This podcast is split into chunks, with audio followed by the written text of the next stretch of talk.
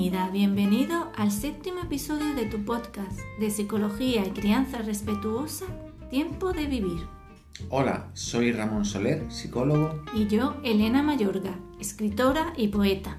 Puedes seguir nuestro trabajo más de cerca en nuestras webs elenamayorga.com y ramonsolerpsicólogo.com y en nuestras redes sociales.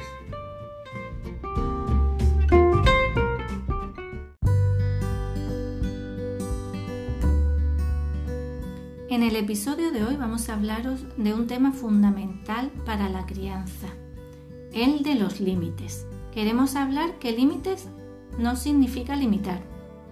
Entonces buscaremos cuáles son los verdaderos límites extensibles para todo el mundo, adultos y niños. Nosotros, Ramón y yo, nunca hablamos de en realidad de límites, sino de crear un marco seguro. ¿Qué significa esto? ¿Y cómo se crea? Bueno, Ramón, este es uno de los temazos estrellas de la crianza respetuosa, ¿no? Es un tema muy, muy polémico, yo creo que por la propia palabra de límites. Claro. El límite, ¿no? Porque muchas, muy feo, para muchas personas tiene una connotación muy negativa porque la mayoría hemos vivido como muy limitados. Realmente nos han, en nuestra familia, en nuestras crianzas. Nos han constreñido. Entonces, esa idea de estar como bloqueado y limitado en tu, en tu libertad es lo que como que de lo que oyen muchos padres claro, al entrar normal, es normal, ¿no? buscar una crianza respetuosa que tienen razón y por eso nosotros cambiamos la idea o sea, la idea no es hablar de límites sino de crear a los niños un espacio un marco seguro un entorno donde ellos sepan hasta dónde pueden llegar dónde está ese entorno de seguridad y dónde está el peligro porque ¿qué sería, ¿cómo serían los límites, Ramón? O sea, ¿qué, qué, podríamos entender con los verdaderos límites? ¿Qué se necesita? ¿Qué necesitan los niños? Los niños necesitan aprender a manejarse en, en sociedad y aprender a, a, vivir en sociedad, una sociedad que es muy compleja, que tiene como muchas, muchas normas, muchos... Entonces, eh, necesitan saber manejarse claro. ahí cuidándose y protegiéndose ellos y cuidando y respetando a los demás. Pero para eso no necesitan miles de normas arbitrarias, ¿no? En realidad son dos, tres cosas muy pequeñas, muy sencillas que, son de, lógica, ¿no? Como de, que, se pueden eh, ir enseñando a distinto nivel según los niños van Claro, porque además a medida que crecen comprenden muchas cosas y ya no necesitan, ¿no? Entonces, ¿cuáles serían lo básico?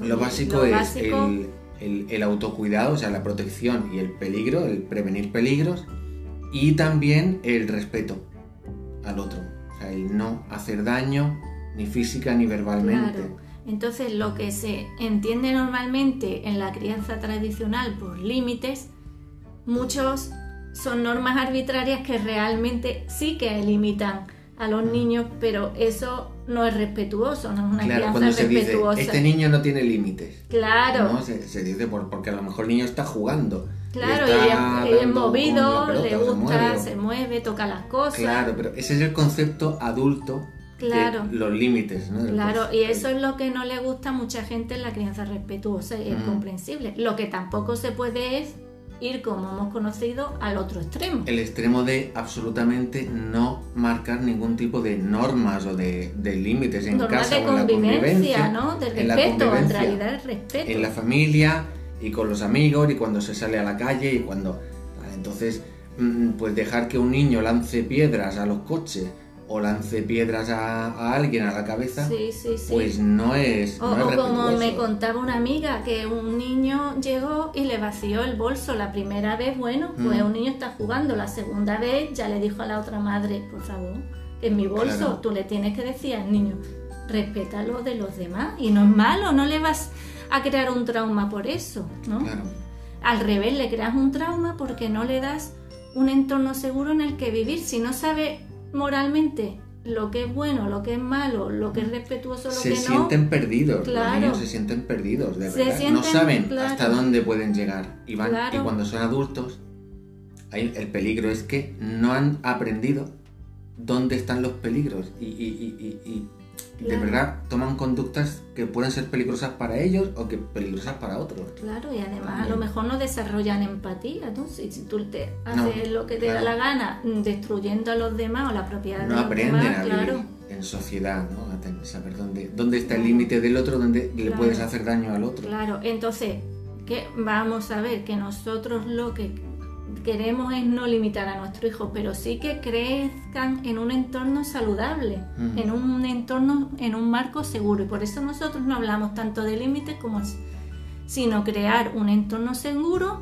en el que el niño pueda crecer desarrollando sus verdaderas necesidades, sus verdaderos deseos. Claro, Porque los límites que hemos hablado antes que limitaban son arbitrarios, ¿no? Por ejemplo, pues no toques eso, niño, no te muevas, estate quieto.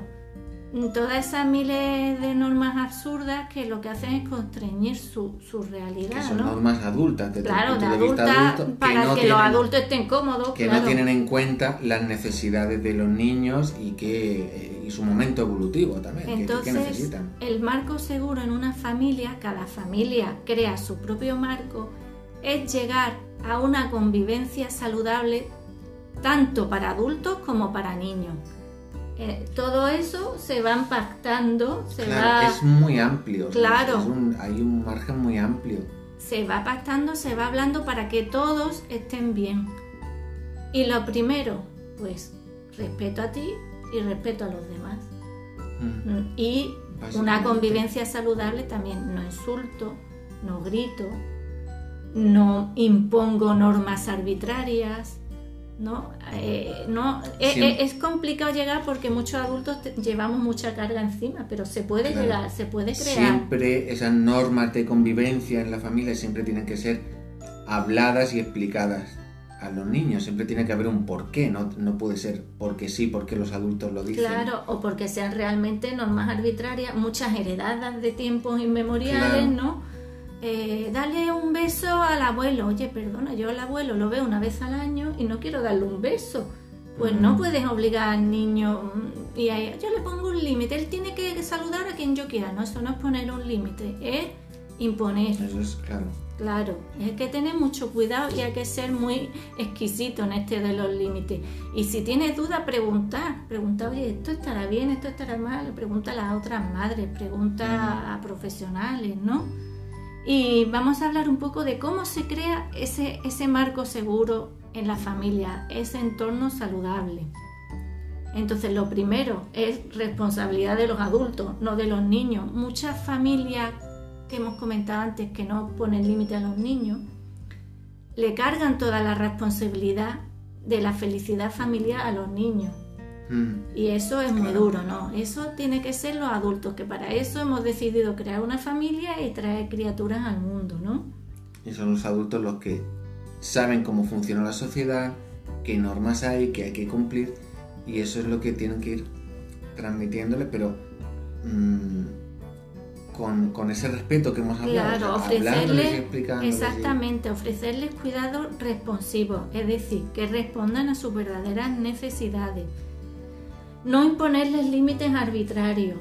Y si es algo que a nosotros nos duela especialmente, ¿no? Por ejemplo, pues que un niño coja y tira la comida por todas partes, porque hay personas que, pues, que tienen problemas con la limpieza o problemas con desperdiciar comida, pues es algo que nos debemos trabajar y también podemos hablar con el niño, pero hay que comprender que los niños tienen que experimentar y muchos bebés y niños pequeños tocan la comida porque es una forma de experimentar sensorialmente con ella. Y si juegan con la comida, mucha gente no se juega con la comida. Sin embargo, jugar con la comida, los niños que juegan con la comida luego comen mucho mejor que los que se les han limitado de Mm. forma arbitraria Exactamente. ese aprendizaje sobre olores, colores, sabores, texturas. Es muy importante no coartar la libertad de los niños y ese es el marco seguro que necesitan. Cada aprendizaje tiene su edad. Claro, esa Entonces, también muy importante. Cuando son pequeños necesitan probar y experimentar las texturas, la comida, y en esos momentos es lo natural. Claro, Si no lo pueden hacer en ese momento porque se les limita y se les cuarta ese, ese juego, lo van a hacer más adelante claro, con otras cosas cuando ya no corresponde tanto a su edad. claro. Entonces hay que ir escuchándoles y siguiéndoles en... Porque ellos son los que te dicen que, que quieren, que cómo lo quieren hacer y cómo... si, si tenemos una relación saludable con ellos, respetuosa, te lo van a decir. Y a medida que crezcan, eh, ese marco seguro debe ir ampliándose. Al principio en la familia, pero luego van a ir a sociedad, van a ser adolescentes. El colegio, la sociedad. Les tendremos que hablar pues de temas diferentes, ¿no? De la sexualidad, pues de los peligros de las redes, de todo lo bueno que es la vida. Es un marco extensible. Entonces vamos a recopilar un poquito. Límites. No, la palabra, aunque sea desagradable, solo quiere decir que todos necesitamos como unas barreras de protección frente mm. al peligro, ¿no? Entonces, seguridad, amor incondicional, eso siempre, una... El respeto al otro, el no hacer daño. No llenar a los niños su vida de normas arbitrarias, de miles de normas arbitrarias, solo una simple de respeto ¿no? y seguridad hacia ellos y hacia los demás. Los niños también tienen que aprender a respetar a los demás, por supuesto, pero sin imposiciones absurdas. Como por ejemplo, ves a, la vecina que no he visto en mi vida. No, no, no. Eso no, eso es muy peligroso, que ya hablaremos en otra ocasión. Y bueno, Ramón, ¿Tú quieres decir algo más? Hablaremos en más ocasiones de porque esto lleva sí, muchos temas. Seguro que, surgen preguntas y dudas, entonces según lo que nos comentéis en, abajo en los comentarios o en las redes, pues también podemos hacer otra segunda parte. Claro. Más adelante. Sí, ¿cuáles son vuestras dudas? Nos las podéis escribir por las redes, hacer los comentarios, de qué queréis que hablamos, de, nos contáis, ¿vale?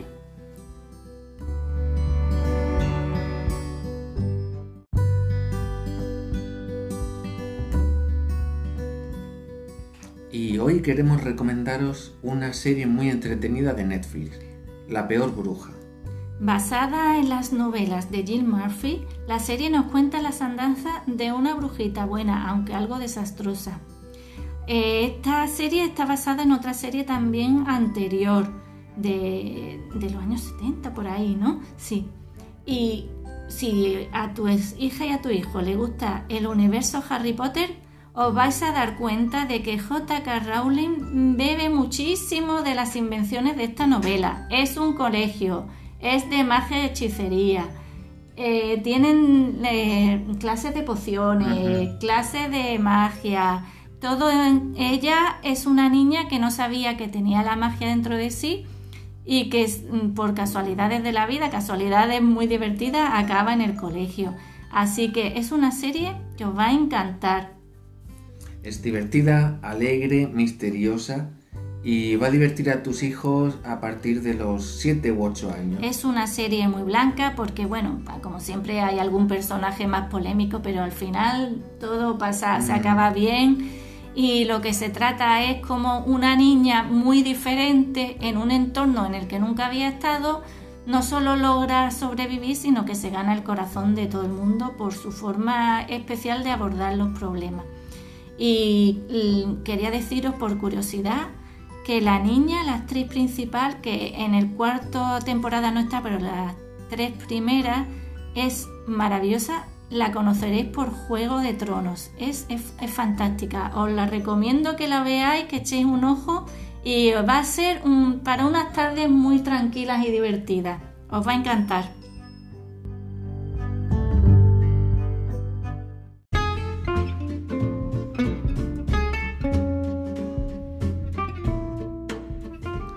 hoy ya hemos llegado al final de esta emisión.